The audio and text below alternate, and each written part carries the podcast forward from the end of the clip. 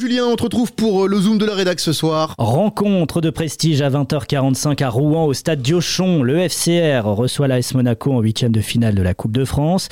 Les Diables Rouges sont en quête d'un nouvel exploit un peu plus de deux semaines après celui réalisé face à Toulouse.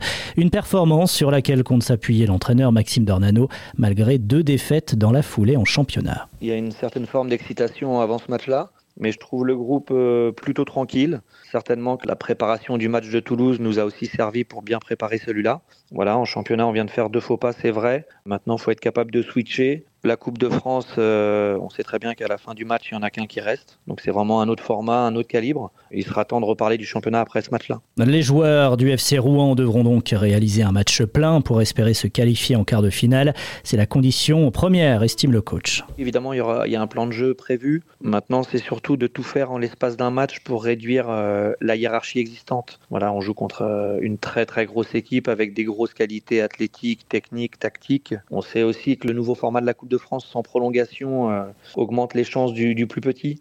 Donc il faudra aussi jouer avec ça. Et on annonce au moins 10 000 spectateurs dans les travées du stade Diochon à l'occasion de ce match.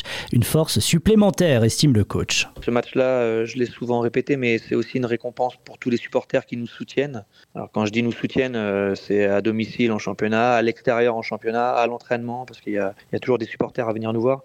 Donc c'est une vraie récompense pour eux et pour nous un, un vrai soutien. Une qualification permettrait d'entretenir la ferveur autour de ce parcours en coupe, alors que le club se trouve paradoxalement dans une situation financière inconfortable, source de vives tensions entre les supporters et le président du club, Charles Marek.